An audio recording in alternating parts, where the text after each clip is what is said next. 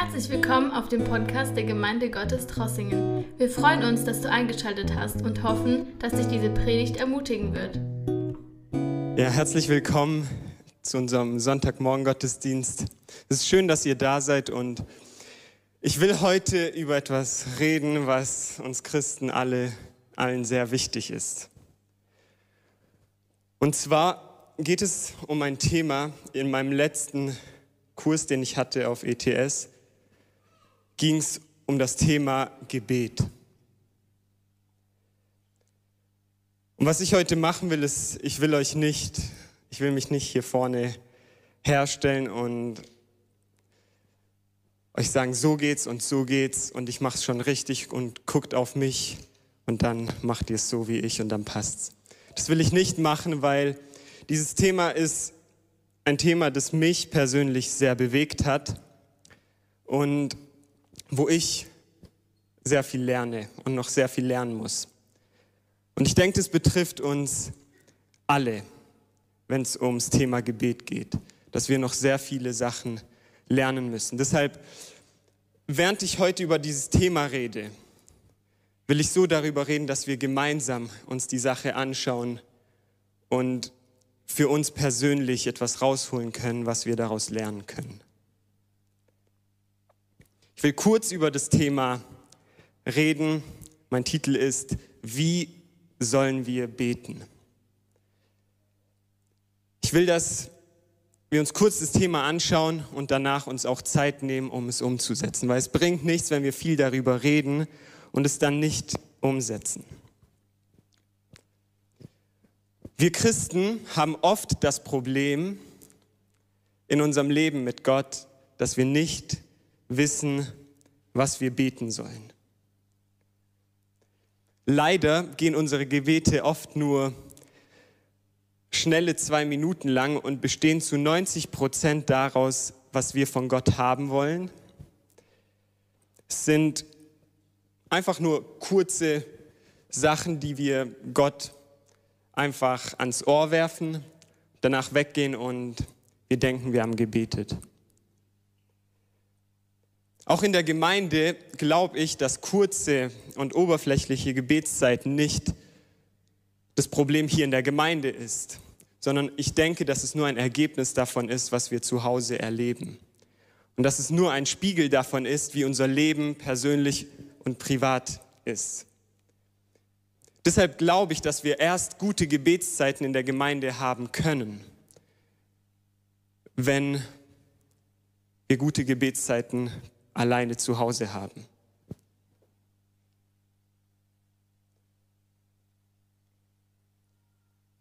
Und wenn wir das haben, dann wird es ganz sicher auch so sein, dass wir das mitnehmen hierher. Aber wir können in die Gemeinde nichts mitnehmen, was wir zu Hause nicht haben. Die Gemeinde muss ein Ort sein, wo wir überfließen, wo wir gemeinsam das feiern, was wir mit Gott erleben, die ganze Woche. Es ist auch so, dass in unserem persönlichen Leben sehr viele Probleme damit zusammenhängen, dass unser Gebetsleben nicht die richtige Priorität hat oder dass wir unser Gebetsleben vernachlässigt haben. Das ist so, weil das Gespräch mit Gott der einzige Ort ist, an dem wir finden können, was wir als Menschen ganz tief drin brauchen. Damit meine ich, dass wir im Gespräch mit Gott diese bedingungslose Annahme, die bedingungslose Liebe finden, die wir als Menschen brauchen. Nur im Gespräch mit Gott bekommen wir auch bedingungslose Unterstützung, wenn wir Fehler machen. Und auch nur, wenn wir beten, bekommen wir eine Bestimmung und einen Sinn fürs Leben, damit wir ein Leben leben können, das sich zu leben lohnt. Wenn wir aber nicht genug Zeit mit Gott verbringen, dann werden wir anfangen zu merken, dass wir diese Dinge nicht haben. Und wir werden anfangen, diese Sachen bei Menschen zu suchen. Und das wird dann dazu führen, dass wir unrealistische Erwartungen an andere haben, dass, weil wir feststellen, dass unsere Freunde oder die Menschen, die uns nahestehen, diese Bedürfnisse nicht erfüllen können, werden wir oft enttäuscht sein, wir werden oft frustriert sein und wir werden niemals erfüllt und glücklich in allen Situationen des Lebens sein können. Sondern nur wenn unser Gebetsleben die richtige Priorität hat, wenn unser Gebetsleben gesund ist, werden die Beziehungen, die wir zu anderen Menschen haben, auch anfangen können, gesund zu werden.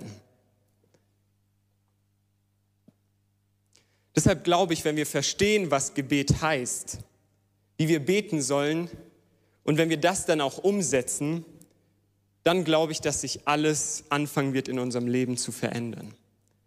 Ich will nicht sagen, dass wenn du heute dein Gebetsleben in Ordnung bringst, dass morgen alles in Ordnung sein wird. Es kann sein, dass es Monate oder Jahre dauern wird. Aber wenn wir uns heute entscheiden, das in Ordnung zu bringen, dann geben wir Gott die Möglichkeit, uns anzufangen zu heilen in den Bereichen, die wir es brauchen. Aber ich habe heute auch eine gute Nachricht und zwar, wir können lernen, wie wir beten sollen. Wir können es in der Bibel sehen, wie wir beten sollen. Und ich will dazu eine Bibelstelle anschauen, die wir alle kennen. Und ich will da tiefer drauf eingehen, was Jesus über Gebet sagt. Aber bevor wir das machen, will ich euch kurz erklären, was Gebet heißt. Ich denke, es ist wichtig, dass bevor wir über ein Thema reden, dass wir verstehen, über was wir überhaupt reden. Deshalb mein erster Punkt heute Morgen ist, was ist Gebet? Und dazu will ich euch erstmal sagen, was Gebet nicht ist. Gebet ist nicht, wenn wir schnelle, gedankenlose Worte sagen, oder fromme Floskeln, die wir in der Gemeinde gelernt oder gehört haben, immer wieder wiederholen und gar nicht drüber nachdenken und danach weggehen und denken, wir haben gebetet. Das ist nicht Gebet, sondern was Gebet in sich ist, was die Natur von Gebet ist, ist, dass Gebet ein Gespräch zwischen einem Menschen und Gott ist. Gebet ist ein Gespräch. Und es ist auch der einzige Weg, auf dem wir Zeit mit Gott verbringen können. So wie wir auch nur Beziehungen zu Menschen haben können, wenn wir mit Menschen Zeit verbringen, wenn wir mit Menschen reden, können wir auch nur mit Gott eine Beziehung haben, wenn wir mit ihm Zeit verbringen und mit ihm reden. Deshalb ist Gebet die Grundlage und die Voraussetzung für eine Beziehung mit Gott. Wir können nicht sagen, wir haben eine Beziehung zu Gott und wir haben kein Gebetsleben, sondern unser Gebetsleben zeigt, ob und was für eine Beziehung wir mit Gott haben und welche Priorität sie in unserem Leben hat. Gebet ist aber auch noch mehr als das. Und zwar ist Gebet auch der einzige Weg, durch den Gott uns das geben kann, was er uns geben will. Gebet ist der Zugang, den wir zu Gott haben, dass wir dazu kommen, was er für uns vorbereitet hat. Wir lesen in der Bibel, dass Gott ein guter Geber ist. Er will uns gerne gute Sachen geben. Nur die Sache ist, wir müssen zu ihm kommen und sie uns abholen. Und wenn wir nicht zu ihm kommen im Gebet, werden wir diese ganzen Dinge niemals abholen können und niemals in unserem Leben erleben können.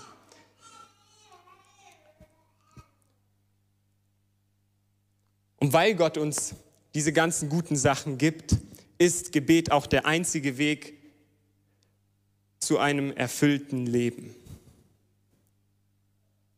Das ist die einzige Möglichkeit, wo Gott uns zeigt, wie wir ein erfülltes Leben leben können.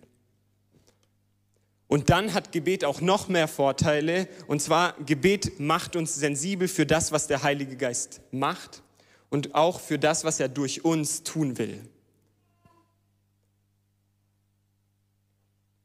Dadurch werden uns die Augen dafür geöffnet, was Gott eigentlich in der Welt vorhat und was er mit uns ganz persönlich oder mit uns als Gemeinde tun will. Und dann kann uns im Gebet die Kraft des Heiligen Geistes, wenn wir diese erleben, wird diese Kraft uns verändern und uns zu den Menschen machen, die wir als Christen sein müssen. Gebet ist also diese, dieser Zugang zu dieser Quelle der Kraft, die wir als Menschen so tief brauchen. Und wenn wir das nicht haben, wird immer in unserem Leben irgendwas fehlen. Und wir werden niemals ganz zufrieden sein. Und wir werden niemals ganz Frieden haben können. Okay, wir haben gerade darüber geredet, was Gebet ist. Gebet ist also das Gespräch mit Gott und der Weg, auf dem wir eine Beziehung haben können und der Zugang zu dem ganzen Segen, den Gott uns geben will. Jetzt, wo wir wissen, was Gebet ist, will ich zu dem eigentlichen Thema kommen, und zwar, wie wir beten sollen. Und das ist mein zweiter Punkt. Wie sollen wir beten? Als Christen heute im 21. Jahrhundert in dieser Gemeinde sind wir nicht die Ersten, die lernen müssen, wie wir beten sollen. Schon damals die Jünger Jesu, die ersten Jünger, hatten das gleiche Problem wie wir, dass sie nicht wussten, wie sie richtig beten sollen. Und deshalb sind sie zu Jesus gegangen und haben gesagt, Herr, wie sollen wir beten? Bring uns bei zu beten. Und Jesus hat darauf geantwortet und hat gesagt, okay, ich werde es euch beibringen. Und was Jesus dann zu ihnen gesagt hat, lesen wir in Matthäus 6 ab Vers 5. Hier steht,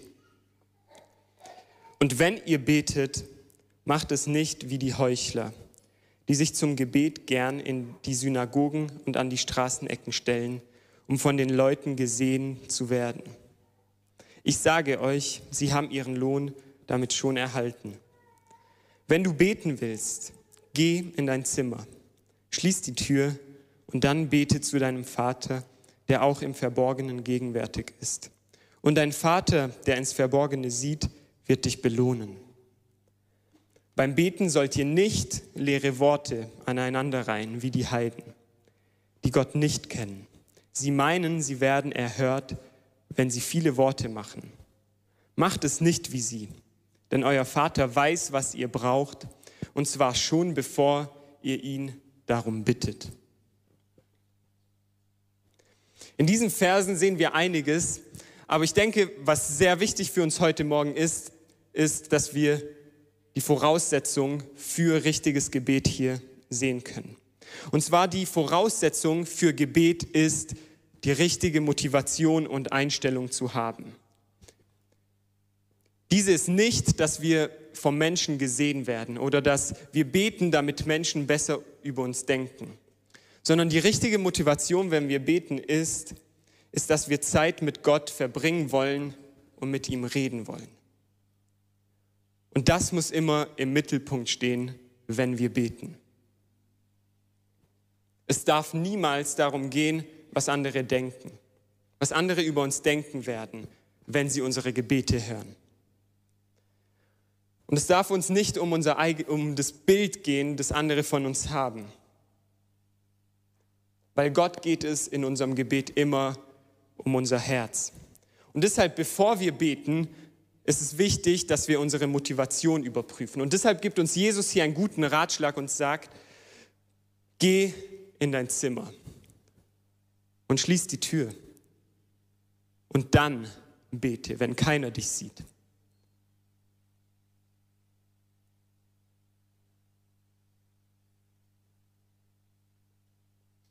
Wenn wir das tun, wenn wir das richtig lernen und diese richtige Motivation in uns durchkommt, dann werden unsere Gebete hier in der Gemeinde auch nicht dieses Ziel haben. Aber wenn unsere Gebete immer nur in der Gemeinde stattfinden, dann kann es ganz schnell passieren, dass wir so anfangen darüber zu denken, was die Menschen wohl über uns denken werden. Weil wir nicht selbst mit unserem Gebetsleben zufrieden werden und wir uns vielleicht die Bestätigung von anderen abholen wollen. Aber es ist viel wichtiger oder wir als Menschen brauchen Gottes Bestätigung und Gottes Rückhalt. Und deshalb ist es wichtig, dass wir unser Herz überprüfen, wenn wir beten. Dann sehen wir hier in diesen Versen auch, wie wir beten sollen. Jesus sagt hier, was wir nicht machen sollen. Und zwar sagt er, wenn ihr betet, sollt ihr nicht viele leere Worte aneinander reihen. Ich denke, das wissen wir, aber wir machen das trotzdem viel zu oft.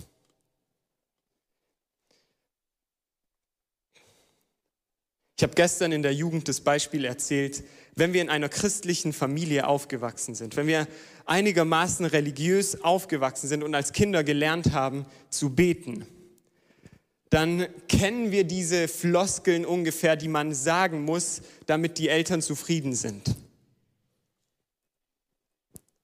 Und wir wissen, welche Worte wir wiederholen müssen, damit unsere Eltern denken, dass wir gebetet haben. Nur das Problem ist, wenn wir dann wirklich eine Beziehung zu Gott haben und in die Gemeinde kommen und dann gar nicht viel nachdenken und wieder in dieses selbe Muster fallen, dann machen wir genau das, was Jesus sagt, was wir nicht tun sollen. Und ich denke, wenn wir nicht aufmerksam sind, wenn wir nicht mit unseren Gedanken voll bei der Sache sind, dann sind wir immer in der Gefahr, genau das zu tun, was, wovor Jesus uns hier warnt.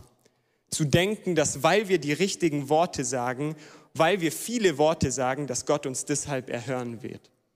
Gott geht es nicht um die Worte, die wir sagen oder dass wir viele Worte sagen. Jesus ist es lieber, dass wir die Worte, die wir wählen, gezielt wählen. Wenn wir richtig beten wollen, dann müssen wir uns Gedanken darüber machen, was wir sagen.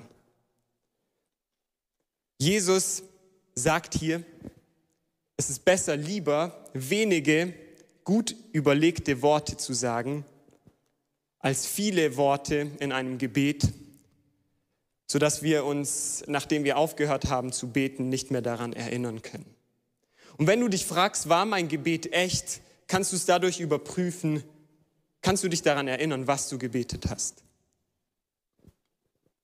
Ich denke, wenn wir es mit einer menschlichen Freundschaft oder menschlichen Beziehung vergleichen, ist es uns ganz eindeutig, warum es falsch wäre. Und zwar, wenn ihr einen Freund hättet und jedes Mal, wenn ihr diesen Freund trefft, ihr das Gleiche sagen würdet, die gleichen Floskeln sagen würdet und nachdem ihr das Gespräch hattet, würdet ihr euch nicht mal mehr daran erinnern, was ihr gesagt habt. Glaubt ihr, dass wir zu so einem Freund eine gute Beziehung hätten?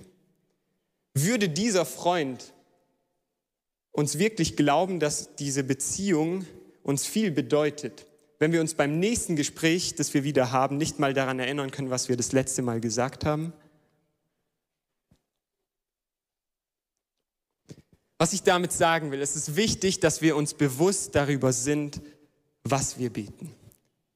Im Gebet geht es um ein gezieltes Gespräch mit Gott. Und das muss unsere Motivation sein. Wir sollen nicht beten, damit wir sagen können, wir haben gebetet oder dass wir uns danach gut fühlen, sondern es geht darum, dass wir mit Gott ein echtes Gespräch haben über die echten Dinge, in unserem Leben. Dass wir nicht denken, ja, wir müssen jetzt diese Sachen sagen und jetzt müssen wir diese Sachen sagen und wenn wir das dann alles abrunden am Ende, dann passt dieses Gebet und hört sich schön an. Gott geht es darum, dass wir ganz ehrlich sind mit den Sachen, die wirklich passieren in unserem Leben und dass wir mit ihm über diese Sachen reden. Und dazu gibt Jesus uns dann in den Versen danach eine gute praktische Hilfe. Und zwar zeigt er den Jüngern, wie sie beten sollen. Und wir kennen diese, dieses Beispiel als das Vaterunser. Wenn wir dieses Gebet lesen und uns ein bisschen Gedanken darüber machen, wird uns klar, dass es in diesem Gebet nicht darum geht, dass wir Gott wie einer Wunschfee alle unsere Wünsche sagen und dann hoffen, dass er sie in Erfüllung bringt. Sondern es gibt uns eine gute Richtlinie für den Inhalt unserer Gebete. Und es zeigt uns, für was wir beten können und für was wir beten sollen.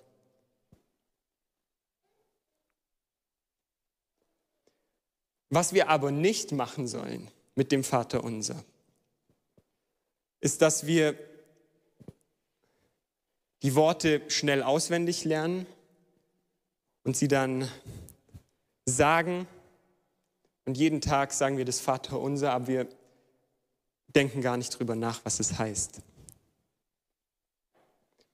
Ich denke, aus dem Vater unser können wir für unser persönliches Gebetsleben etwas sehr Wichtiges lernen. Und zwar glaube ich, dass es ein guter Ratschlag ist, jeden Teil des Gebets zu nehmen und es zu deinem persönlichen Gebet zu machen. Wir können jeden Punkt, jede Aussage nehmen und es auf unsere eigene Situation anwenden. Und ich will das euch an dem Beispiel zeigen und du kannst dir darüber Gedanken machen, wie du das Vaterunser zu deinem persönlichen Gebet machen würdest.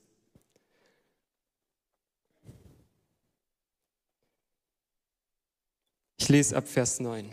Jesus sagt hier, ihr sollt so beten. Unser Vater im Himmel. Und ich will anhalten und über diesen Satz erstmal reden.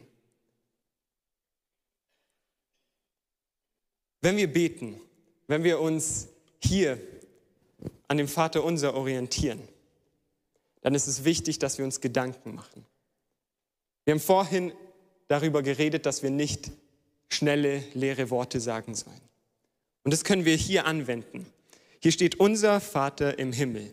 An dieser Stelle können wir uns darüber Gedanken machen, was es heißt, dass wir einen Vater im Himmel haben was es für uns bedeutet. Und dieses Wissen dann darüber, dass wir einen Vater im Himmel haben, der uns bedingungslos liebt, der immer bereit ist, uns anzunehmen, wenn wir weglaufen. Die Bibel zeigt Gott als einen Vater, der den verlorenen Sohn nicht abgelehnt hat, als er zurückgekommen ist, sondern der ihm sogar entgegengelaufen ist. Wir haben so einen Vater im Himmel. Und wenn wir diese, diesen Satz hier lesen, können wir uns darüber bewusst werden, was für einen Vater wir haben. Einen, der sich um uns kümmern will. Einer, der immer bereit ist, uns zu unterstützen und uns weiterzuhelfen. Und dann, wenn wir uns darüber Gedanken gemacht haben, dann können wir vielleicht anfangen, Worte zu sagen. Dass wir Gott dafür danken, dass er unser Vater ist. Oder wenn dieser Gedanke von einem Vater Verletzungen in uns auslöst, wegen Dingen, die wir erlebt haben, dann können wir mit Gott über diese Sachen reden. Dass wir einen Vater im Himmel haben, kann für dich in deiner Situation was anderes bedeuten als für mich. Und deshalb ist es wichtig, dass wir unsere Gebete ganz echt und persönlich machen. Dann, wenn wir weiterlesen, der zweite Satz, dein Name werde geheiligt. Dann müssten wir uns erstmal Gedanken darüber machen, was heißt es überhaupt, dass, wenn wir sagen, dein Name werde geheiligt. Ich denke, dass diese Aussage den Wunsch äußert, dass Gottes Name einen guten Ruf hat. Und dass er in unserem Leben, so wie Gott heilig ist, dass wir genau das in unserem Leben auch erleben, dass wir heilig werden, so wie Gott. Und dass wir dadurch Gott einen guten Namen machen. An diesem Punkt können wir uns auch bewusst werden, dass Gott heilig ist und dass wir ohne Jesus nicht heilig wären. Und das kann dann unsere Einstellung und unsere Haltung, wie wir Gott begegnen, zurechtrücken, weil wir wissen, dass wir demütig zu Gott kommen müssen.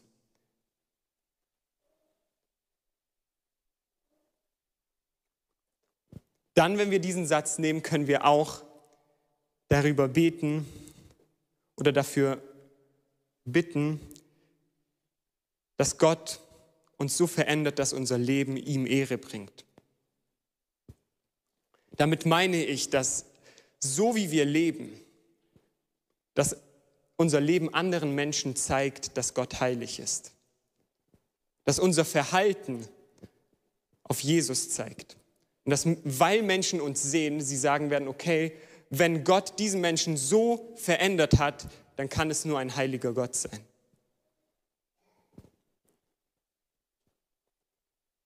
Ich will weitergehen, Vers 10. Hier steht, dein Reich komme, dein Wille geschehe auf der Erde, wie er im Himmel geschieht.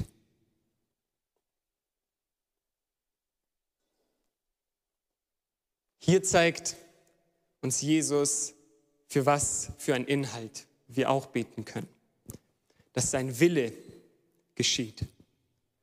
Aber wenn wir dafür beten, ist es wichtig, dass wir das persönlich machen und dass wir darum bitten, dass Gottes Wille in unserem Leben geschieht. Und noch mehr als das, dass Gott uns die Kraft gibt, seinen Willen zu tun.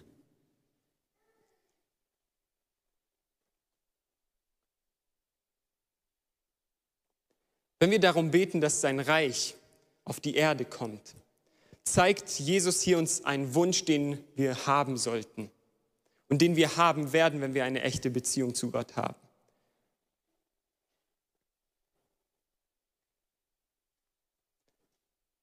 Und was wir dann tun müssen, ist, dass wir alles, was wir tun können, dazu einsetzen, damit sein Reich in unserem Leben kommt, damit sein Reich in unsere Familien kommt. Das ist dann ein Inhalt, für den wir beten sollen, dass sein Reich in unserer Familie ist, in unserem Leben ist, auf unserer Arbeitsstelle durchdringt durch unser Leben. Dass weil Jesus uns heilig gemacht hat, sein Reich durch uns kommt. Und dass sein Wille durch uns geschehen kann. Was wir hier nicht beten sollen, ist, dass wir um eine Sache bitten und dann sagen, ja Herr, aber dein Wille geschehe.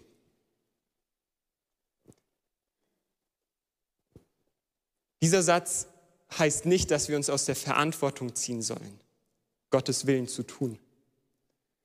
Und denken, ja, Gottes Wille wird eh geschehen.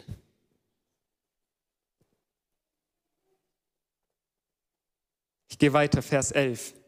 Gib uns heute unser tägliches Brot. Hier zeigt Jesus uns, dass es auch einen Raum gibt, wo wir für die Bedürfnisse, die wir als Menschen haben, beten können. Und ich denke, dass das Brot viel mehr bedeutet als nur das Essen, sondern es weist darauf hin, dass es alles ist, was wir für ein erfülltes Leben brauchen. Und darum können wir Gott bitten, dass er uns alles gibt, was wir brauchen, um seinen Willen zu erfüllen und um ein Leben zu leben, das erfüllt ist. Dann will ich weitergehen, Vers 12. Und vergib uns unsere Schuld, wie wir auch denen vergeben haben, die an uns schuldig wurden. Ich habe mir in den letzten Wochen sehr viele Gedanken über diesen Satz gemacht. Und was wichtig ist, dass wir verstehen, ist, dass hier nicht steht, was wir vielleicht gerne wollen würden, dass da steht. Und zwar, es steht nicht, und vergib uns unsere Schuld und hilf uns, denen zu vergeben, die uns was getan haben.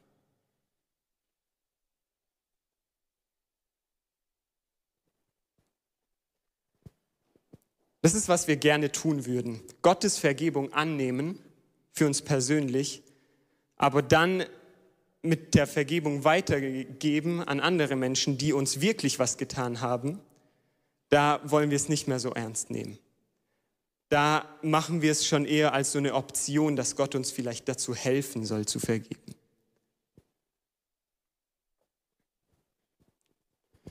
Ich denke, es ist leicht, wenn Menschen uns etwas angetan haben, das uns gar nicht wirklich verletzt hat. Aber wenn wir das hier beten, dieser Satz zeigt ganz klar, dass die Vergebung, die wir empfangen, direkt damit zusammenhängt, ob wir bereit sind, Vergebung weiterzugeben. Und dass wir Gott daran hindern, uns zu vergeben, wenn wir nicht vergeben. Dass Gott uns nicht vergeben kann, wenn wir nicht bereit sind, die Dinge, die wir uns wirklich verletzt haben, die uns vielleicht bitter gemacht haben, abzulegen. Ich will kurz Vers 13 überspringen und hier in 14 und 15 steht es nochmal erklärt, was hier in Vers 12 steht. Und zwar steht hier, wenn ihr dem Menschen ihre Verfehlungen vergebt, wird euer Vater im Himmel euch auch vergeben. Wenn ihr aber dem Menschen nicht vergebt, wird euer Vater im Himmel euch eure Verfehlungen auch nicht vergeben. Und das ist ein Gedanke, wo die, unsere Vergebung mit Gottes Vergebung zusammenhängt, den wir nicht nur an dieser Stelle der Bibel finden können. Wir sehen ihn auch noch in anderen Gleichnissen von Jesus.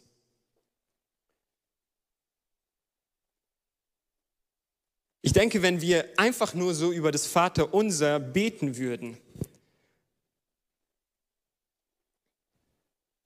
sagen wir, unser tägliches Brot gib uns heute und vergib uns unsere Schuld, wie auch wir denen vergeben, die an uns gesündigt haben und führe uns nicht in Versuchung.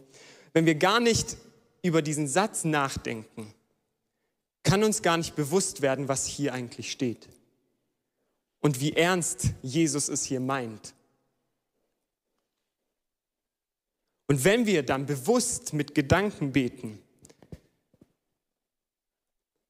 und uns darüber Gedanken machen, dann wird uns auffallen, wo wir Vergebung aussprechen müssen, wo wir eine Verletzung loslassen müssen, damit wir überhaupt erst Vergebung empfangen können.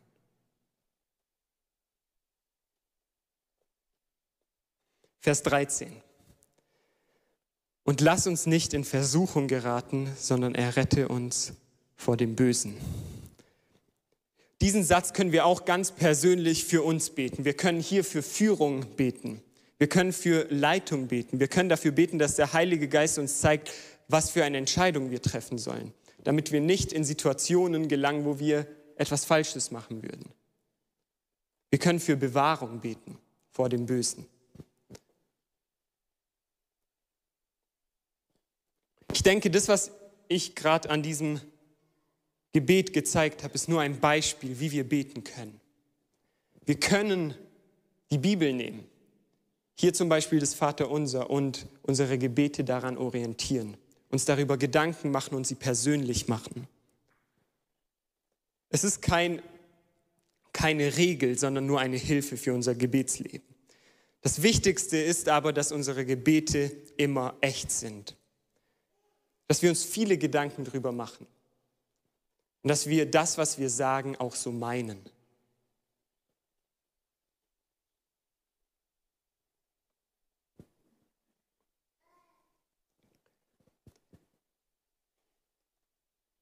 Und ob wir das so meinen, hängt mit der letzten Sache zusammen, die ich erwähnen will. Und zwar mein letzter Punkt Es ist ein Punkt, über den ich mir, der mir sehr wichtig geworden ist und den ich noch nie so gesehen habe. Und zwar ist mein dritter Punkt unser Gebet und unsere Verantwortung. Mir ist noch nie so sehr aufgefallen, wie unsere Gebete uns in eine Verantwortung stellen. Und zwar, ich will euch das kurz erklären und an einem Satz sagen. Wenn wir beten, haben wir die Verantwortung, alles dafür zu tun, was wir können und was in unserer Macht steht, um das, was wir beten, umzusetzen. Ich will das nochmal sagen. Wenn wir beten, haben wir die Verantwortung, alles dafür zu tun, was wir können und was in unserer Macht steht um das, was wir beten, umzusetzen. Ich habe gesagt, dass es wichtig ist, dass wir das, was wir sagen, so meinen. Unsere Taten, die nach unserem Gebet kommen, werden zeigen, ob wir unsere Gebete ernst gemeint haben oder ob wir sie nur als eine religiöse Pflicht erfüllt haben. Ich will euch ein paar Beispiele geben. Und zwar wenn wir dafür beten, dass Gottes Reich auf die Erde kommt. wenn wir dafür beten, dass Gottes Reich kommt, dass Gottes Reich gebaut wird, dann begeben wir uns in die Verantwortung, wenn wir es wirklich so meinen, dass wir alles dafür tun, was wir können, um Gottes Reich zu bauen.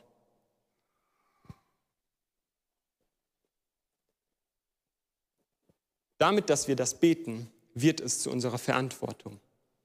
Natürlich wird Gott uns nicht in die Verantwortung dafür nehmen, was wir nicht tun können. Aber es gibt Dinge, die wir tun können.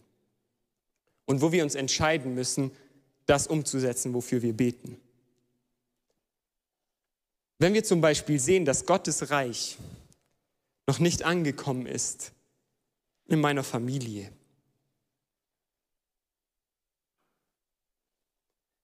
dann können wir uns vielleicht fragen, was kann ich tun, damit Gottes Reich in meine Familie kommt, damit der Umgang, wie er in Gottes Reich richtig ist. Und das können wir in der Bibel finden wie wir miteinander umgehen sollen im Reich Gottes. Dann können wir uns fragen, was kann ich dafür tun, dass dieser Umgang, dass dieser Ton, wie wir miteinander reden oder wie wir einander behandeln, ob wir bereit sind, bedingungslos anzunehmen und zu lieben und zu vergeben. Oder auch in der Gemeinde. Stehen wir dann in der Verantwortung, Gottes Reich und alles, was dazugehört, selbst zu bauen. Oder wenn wir dafür beten, dass sein Wille geschieht, ist es nicht, dass wir sagen, ja Herr, dein Wille geschehe, ich mache nichts. Sondern wir sehen in der Bibel ganz klar, dass Gottes Wille sehr viel mit unserem eigenen Verhalten zu tun hat. Wir lesen in der Bibel, dass es sein Wille ist, dass viele gerettet werden. Und es ist falsch zu denken, ja, die, die gerettet werden sollen, werden eh gerettet und ich muss gar nichts dafür tun. Ich bin gar nicht in der Verantwortung dafür, dass irgendjemand gerettet wird.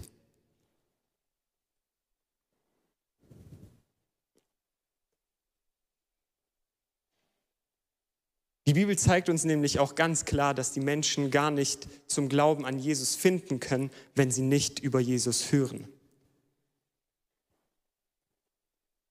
Sie können es gar nicht wissen.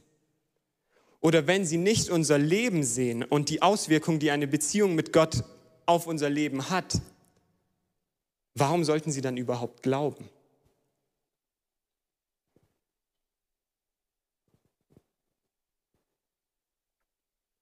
Gottes Wille ist auch, dass die Gemeinde ein Ort der bedingungslosen Annahme ist, wo Fehler vergeben werden und wo Menschen aufgebaut und unterstützt und geliebt werden. Und unsere Aufgabe ist es nicht nur dafür zu beten. Ja, es gehört dazu, dass wir dafür beten. Oder dass wir Verantwortung auf irgendwelche Leute schieben, um das umzusetzen, die in der Leitung sind. Unsere Aufgabe ist es, wenn wir das beten und ernst meinen, es selbst umzusetzen, soweit wir es können. So viel wie in unserer eigenen Macht steht. Jesus ruft uns hier nicht bei einem Gebet für seinen Willen zu Verantwortungslosigkeit und ähm, einfach Tatenlosigkeit auf, sondern Jesus ruft uns dazu auf, Verantwortung zu übernehmen. Gott hat sich dafür entschieden, Menschen dafür zu gebrauchen, damit sein Wille auf der Erde geschieht. Und das müssen wir verstehen und das müssen wir ernst nehmen.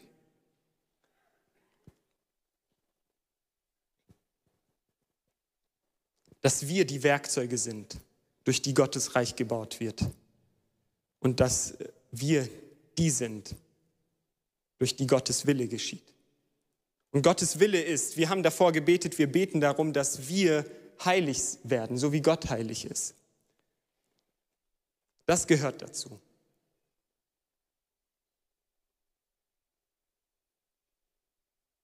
Oder wir lesen danach, dass Gottes Wille Vergebung ist. Dann ist es unsere Aufgabe zu vergeben. Gott kann dir vergeben, aber er kann nicht statt dir einer anderen Person vergeben. Das ist unsere persönliche Aufgabe. Oder ein anderes Beispiel. Wenn wir dafür beten, dass Gott bei jemandem ist, eine Person unterstützt, ermutigt oder sie tröstet, dann ist dieses Gebet richtig.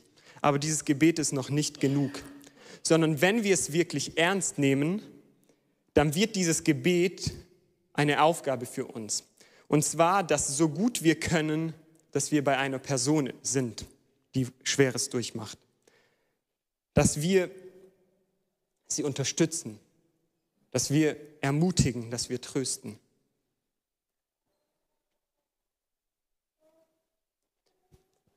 Oder wenn wir für Frieden in der Gemeinde beten oder für Einheit, dann ist es nicht etwas, was auf wundersame Weise geschehen wird.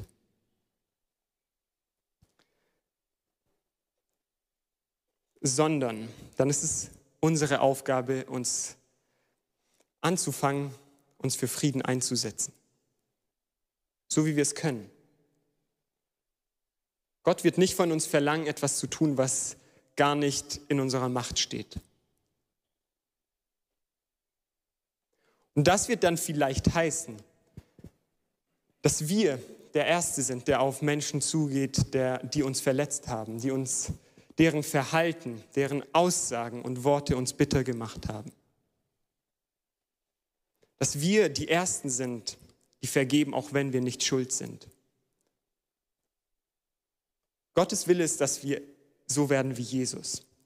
Und genau das hat Jesus gemacht. Er hat sich erniedrigt und hat vergeben dort, wo er im Recht war. Dort, wo er niemals hätte vergeben müssen. Und wir sollen dabei seinem Beispiel folgen. Und dieses Thema ist ziemlich ernst, weil wir haben vorhin gesehen, dass unsere eigene Vergebung davon abhängt. Es ist also nicht nur unsere Aufgabe, uns über fehlenden Frieden zu beklagen oder besser noch dafür zu beten, sondern es ist unsere Aufgabe, uns für Frieden und für Einheit einzusetzen. Alles dafür zu tun, was wir persönlich dafür tun können, uns zu erniedrigen. Das ist, was Jesus uns hier sagt. Wenn wir beten, haben wir eine Verantwortung. Und deshalb ist es wichtig, dass wenn wir beten, wir unsere Einstellung überprüfen, warum beten wir? Wollen wir eine Pflicht erfüllen oder wollen wir mit Jesus reden? Und dass wir uns dann, wenn wir beten, uns ganz genau Gedanken über unsere Worte machen. Du kannst es darüber überprüfen, ob du richtig gebetet hast, ob du dich an dein Gebet erinnerst. Ob du das, was du Gott gesagt hast, dich erinnerst. Und es ist so gut, dass wenn wir unsere Probleme Gott sagen, dass Gott niemals still bleiben wird, sondern er wird darauf antworten. Und er wird uns eine Hoffnung geben, dass dieses Problem nicht ungelöst bleibt. Und er wird uns in, diesem, in dieser Zeit, wo wir beten, helfen, einen neuen Blick auf alles zu bekommen. Der Heilige Geist wird unser Herz verändern. Das ist, was Gott uns verspricht. Er wird uns Kraft geben, damit wir seinen Willen auf der Erde tun können. Es bringt nichts, wenn wir es versuchen, mit großer Anstrengung Gottes Reich zu bauen, aber wir beten nicht. Wir brauchen viele persönliche, echte Zeiten des Gebets, wo wir ganz echt mit Gott reden. Und dabei ist es wichtig, dass die Zeiten, wo wir still sind und die Zeiten, wo wir reden, ungefähr im Ausgleich sind.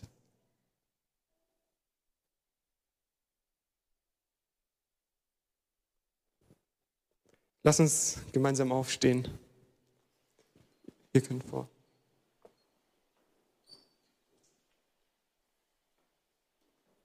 Ich weiß nicht, welches Gebet du heute Morgen sprechen musst oder welchen Bereich dir Gott heute Morgen gezeigt hat, wo du vielleicht was ändern musst oder wo du umkehren musst, wo du vielleicht dein Denken, wie du über eine Sache denkst, erneuern lassen musst. Das ist genau das, was Buße bedeutet. dass wir neu denken, dass wir umdenken, dass wir vielleicht nicht an unserem Recht festhalten, sondern dass uns das, was Gott will, wichtiger wird als das, was wir fühlen. Wir haben gesehen, das Gebet ist ein Gespräch, dass unsere Beziehung zu Gott in diesem Gespräch stattfindet. Deshalb will ich uns dazu ermutigen, dass wir ganz bewusst beten, dass wir auf unsere Einstellung achten und dass wir uns dann auch bewusst sind, dass unsere Gebete eine Verantwortung mit sich bringen.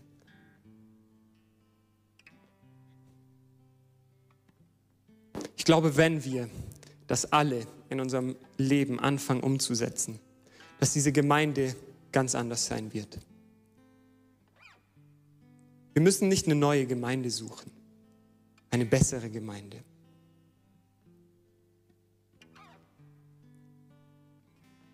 sondern wir müssen alles tun, was wir können, um nah bei Gott zu sein und diese Gemeinde zu dem Ort zu machen, den wir uns wünschen, dass sie ist.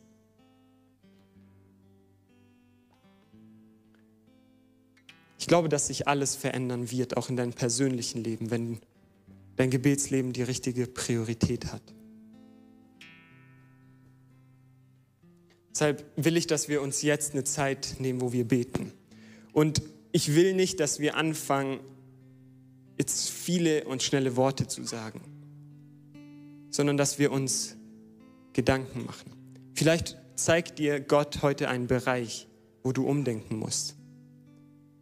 Oder vielleicht hat er dir in, diesem, in diesen Versen etwas gezeigt, was du anders machen musst.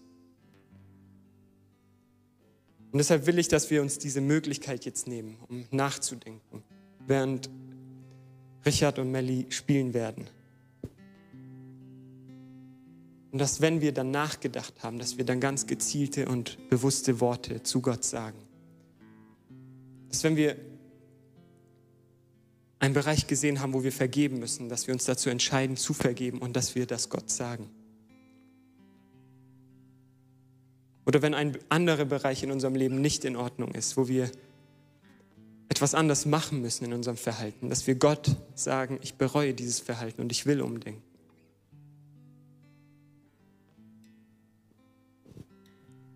Danke, Jesus, für diesen Morgen. Danke für dein Wort. Danke, dass du zu uns geredet hast. Jesus, ich bete, dass uns diese Sache mit Gebet, dass wir uns bewusst sind, dass wir mit dir reden, dass wir nicht irgendwas sagen und es gar nicht so meinen. Ich bete, dass du uns hilfst, deinen Willen zu tun. Ich bete, dass jeder von uns erleben kann, was wir in deiner Gegenwart abholen können, in deiner Gegenwart erleben können, was wir in deiner Gegenwart finden können. Und ich bete jetzt auch, Heiliger Geist, dass du das, was wir nicht tun können, wir können von dir erzählen, aber wir können keine Herzen bewegen. Und deshalb bitte ich dich, dass du in harte Herzen gehst und sie weich machst. Danke, Gott, dass wir in der Bibel diese Verheißung sehen, dass du harte Herzen rausnehmen wirst und weiche Herzen einsetzen wirst. Ich will das sehen, Jesus, wie diese Gemeinde verändert wird, wie unser Leben verändert wird, wie dein Reich in unserem persönlichen Leben kommt, wie in, uns, in unserem Alltag kommt, in unseren Familien, in unseren Städten. Danke, dass du unsere Predigt angehört hast. Wenn dich die Botschaft angesprochen hat, dann teile sie gerne mit deinen Freunden und Bekannten dass auch sie diese Predigt hören können. Wir wünschen dir Gottes Segen.